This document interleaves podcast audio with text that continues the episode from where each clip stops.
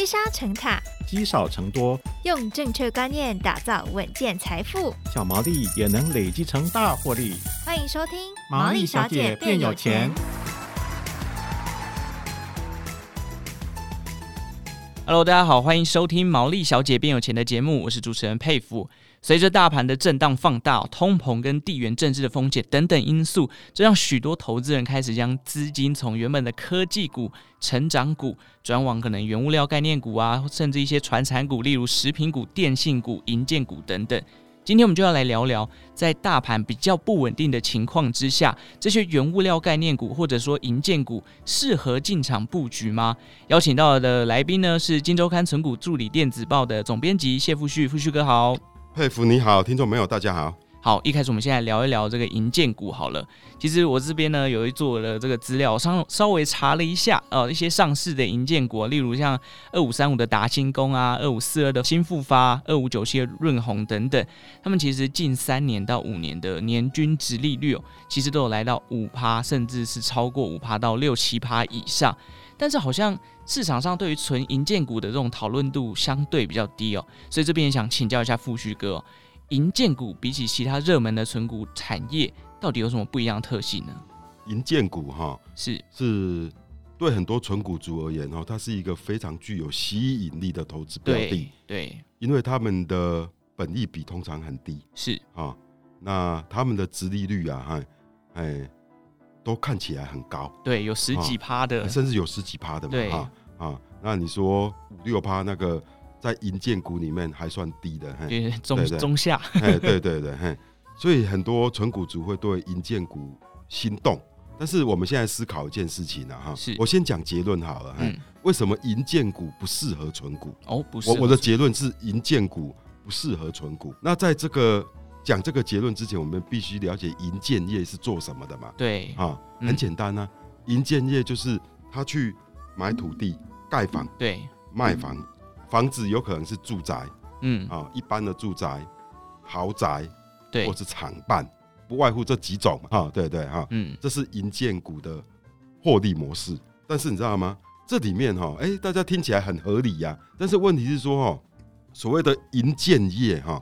哦，包括建筑业哈，他们那个业绩的成熟度哈，要看，比如说他们的投资土地的状况啊，比如说他们有没有，你假如说哎、欸，一直都没有买到土地，他也没有房子可以盖，没有新的建案，对对对，哦，然后啊，即使有土地盖的房子，嘿，啊，那个哎、欸，房子的价格卖的好不好？哦，大家都以为说，哎、欸，假如我盖房子。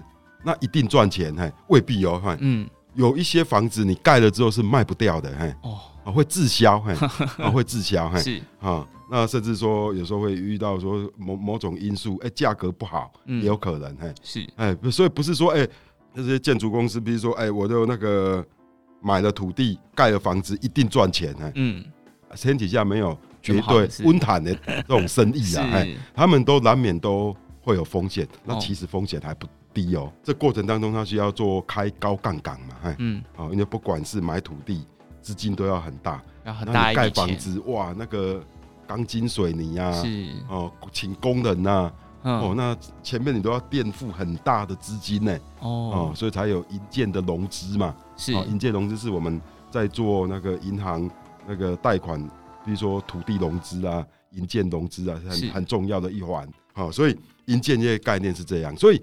基本上哈，它无法像哈很多，譬如说食品业或是钢铁业，嘿，他们的那个营营收的轨迹啦，获利的轨迹啦，嘿，是比较有迹可循的。大部分的公司啊，哈，不管是服务业或制造业，他们的获利的轨迹哈，大概是当然有很多不确定性，但是大概大方向你大概抓了出来。嗯，比如说啊，台积电。去年 EPS 赚二十三，那今年大概是可以赚到二十七到二十八，是明年可能破三十啊。那今年营收可能成长百分之二十，二零二三可能成长百分之十五，类似这样的一个轨迹，是大家都心里面大概比较可以掌握哦。但是银建股就很不好掌握，银建股可能今年哇，它刚好有三个建案，同时在今年要。那个完工销售，是一下子认列非常多的获利。但是明年呢，哎，没建案，盖房子可能都要盖两到四年嘛，对对对对，对。那那个他可能明年就就没有认列的收入，哦，所以常常就是说他的营收是有点青黄不接，嘿，可能今年很多，明年就没了。对，那当然呢，一个经营很厉害的哈的营建公司啊，嘿，他们为了避免这种情况，啊，他们常常，譬如说，我就觉得还蛮蛮欣赏华固的，是。叫呃营营建股，嘿，是。啊，他就他们就比较用心，嘿。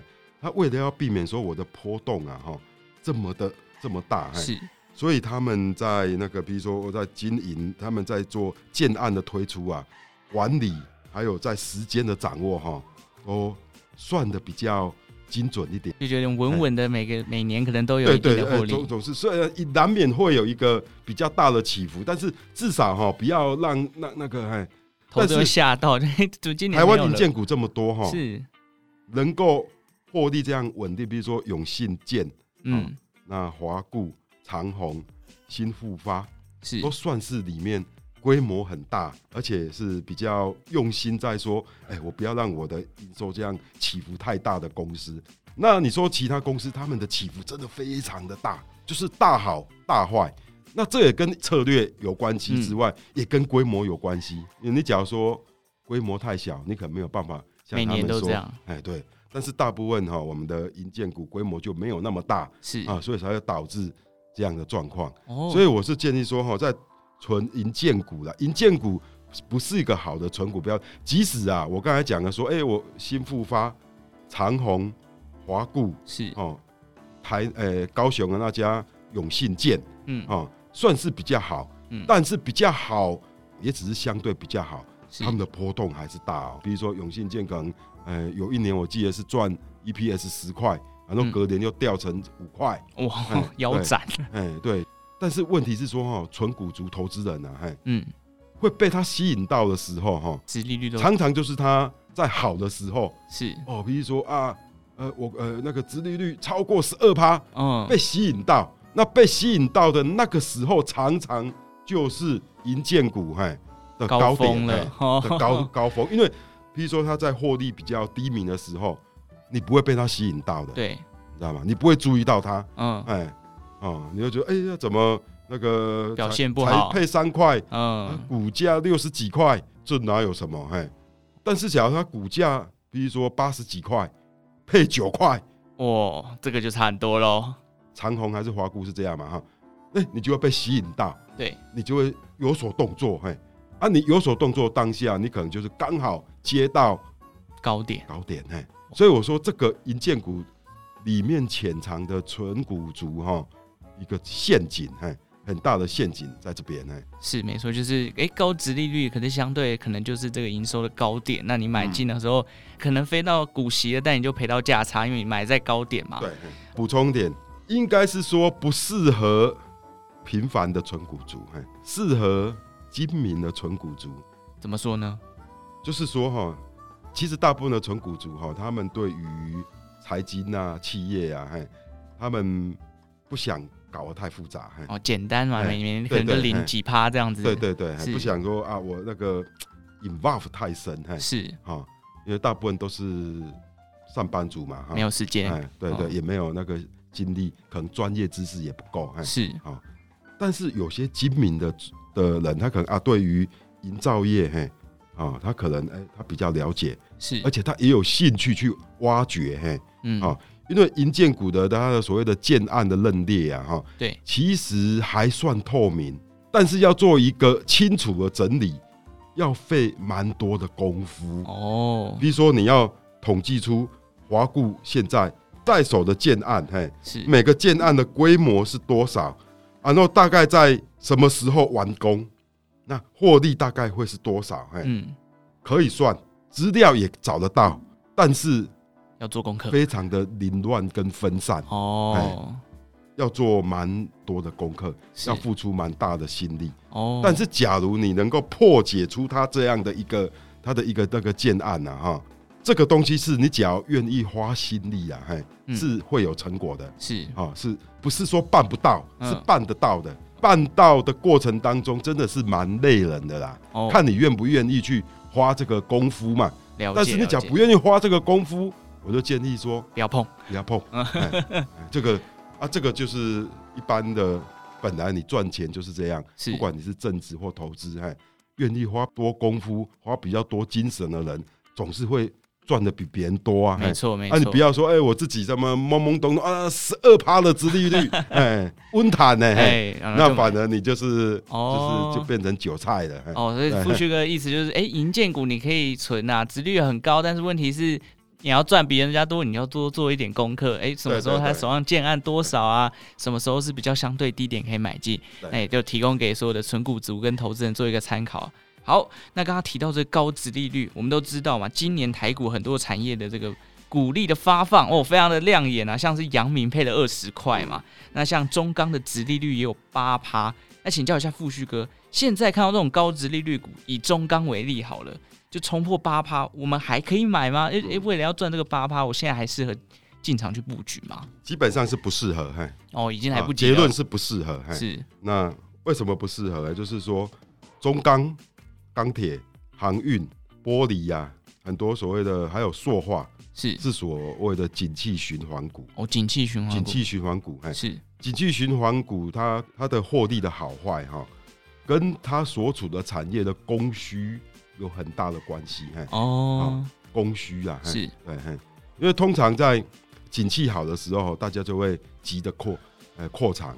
对，但是急着扩产的时候，也为未来两三年啊，哈。嗯。的价格的败势埋下一个伏笔，等那个比如说塑化原料哎不好的时候，大家又不扩产了，嘿，甚至削减产能，嘿，那啊获利不好，但是这又为未来两三年获利变好又埋下一个伏笔，那历史就这样一再的重演，是。大家这样会觉得说，那不是有迹可循吗？不，这个过程当中非常的复杂，哦，大家以为景气循环。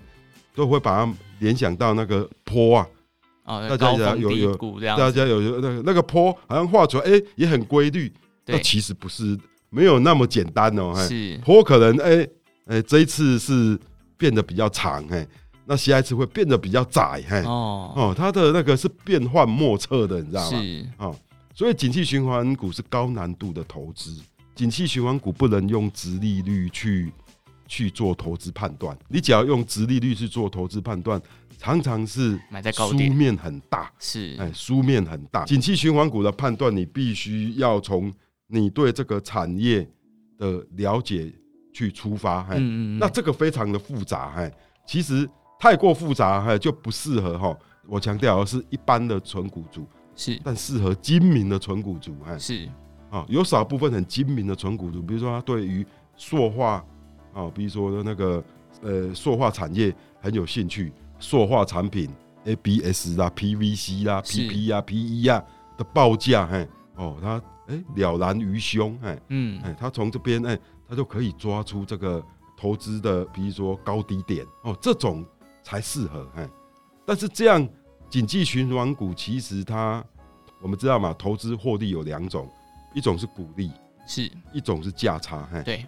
景气循环股，千万不要把你的投资重心放在股利，放在价差啊。那这个，但是能够赚到这个价差的前提呀，哈，你必须要了解这个产业。假如说你对投资台塑、华夏、台剧有兴趣，那你起码要知道 PVC 报价是怎么样吧？是，你知道要 PVC，起码要知道说 PVC 的那个，你要掌握 PVC 过去二十年来的价格走势吧。每天的 PVC 的报价，嘿，嗯，你总要掌握到吧？对，你只要掌握不到，就不要投资，嘿，嗯。那 PVC 的报价其实是要钱的哦，哦，要收费的哦。我要看要收费，不是像我们那个股价指数，或是说，或是那个黄豆，网络上找得到，不是哦。哦，那个是专业人士在在在看的，哦所以还要收费，要收费的哦，嘿。那收费可能一年的资料费可能要好几万哦。哇！你要想说你愿愿意花出这个代价嘛？哎，是对对，所以我说这个有些东西哈，投资是适合专业的人去投资。是。那我们的知识力啦哈，可能会输人家一截。嘿，啊，假如在这个你没有什么赢面的话，就不要打这个仗嘛，因为赚钱的机会这么多，对，你为什么要选择一个对你不不利的战场？呢，是对不对？去年这个我们有讲到景气循环股，很多人可能会想到面板股友达、群创、嗯，对，那因为面板报价在今年可能好像开始下跌了，就就导致友达、群创的这个营收表现开始。越来越逐步的趋缓，甚至到今年年初的时候，年增率已经不到两两两位数了，所以未来可能又要开始进入递减的状况。对，那这时候，哎、欸，就像富旭哥讲，如果你没有做功课，面板的报价你都不知道怎么样，你进去买友达，你可能就买在高点，嗯、那你可能就要抱一段时间才有办法解套了。嗯，OK，那。刚刚讲到这个原物料概念股啊、景气循环股、银建股等等，其实最重要就是，如果你今天是一个精明的存股族，你有去认识这些呃，不管是产业的报价啊，或者他的手上有多少建案啊、认列等等，你再去进行存股或是进行投资，对你来讲可能才会把风险稍微的相对降低哦。嗯。那最后想问一下富旭哥，这个大盘现在就是一下子涨很多，一下子跌很多，然后呃，这个市场的消息面啊这么多啊、呃，很杂乱，那。富旭哥可不可以给我们存股族一些简单的建议呢？就是这时候到底要用什么样心态去买？我到底该买进吗？因为我又很怕买了隔天又大跌，那真的是买在高点怎么办呢？这个哈、哦，我们存股族啊哈，那个实跟虚你要把握住哈。实跟虚，你要记住有什么东西是实的，是什么东西是虚的。投资其实有你知道吗？我认为虚的是什么？哈，虚的是股价。股价今天可能涨，明天跌。嗯，对，哦，这个是变动，这个是难以掌握。但是在投资的的呃过程当中，有一个是不变的。哦，是什么？有很多是不变的。嗯，比如说企业的竞争力，企业所生产产品跟服务的市占率，企业的获利，企业的 EPS。哈，嗯，这个是可以高度预期。哈，啊，啊，你预期之后不太变的。我举个例子，哎，比如说台积电。是，它是从这波两六百八十几，曾经下杀到五百五十几嘛，对，跌了一百多块嘛，对，对对，把一堆一一堆人杀昏头了。但是，只要你当时买进台积电，不管是六百多买也没关系，嘿，是。你只要是因为说，哎、欸，我买进台积电是因为哦，我看好它未来五年每年能够成长十五趴，那五年后可能 EPS 有可能会变成四十块。你假如说用那个二十五倍。本益比来算，我是看在它那这个台积电，哎，它的先进制程，哎，哦，五年之内难有对手，哎，对，哦，所以它的毛利会节节升高。我投资台积电是因为我看好，比如说半导体，哎，在五年之内它的应用会越来越广，AI 啦什么的，自驾车啊会用越来越广。我是基于这些实的东西，然后去预估台积电它实的一些面向。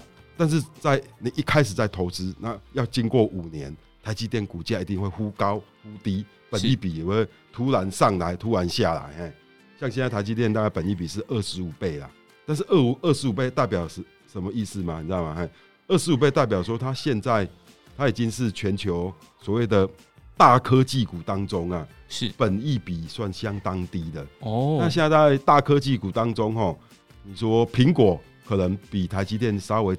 低一点，哎，但是比如说 Qualcomm 啊，哎，Facebook 啊，Microsoft 啊，是。很多大科技股啊，哎，啊，它的那个本益比动辄还是三四十倍哦，哦，相对之下，台积电现在五十二十五倍的本益比，当然我自己是认为高啦，嘿，我可能会希望说啊，台积电啊，说比如说本益比能够在二十倍出头的时候啊，我觉得是我比较安心的价位。每个人见仁见智啊，是。有些人就觉得他可能。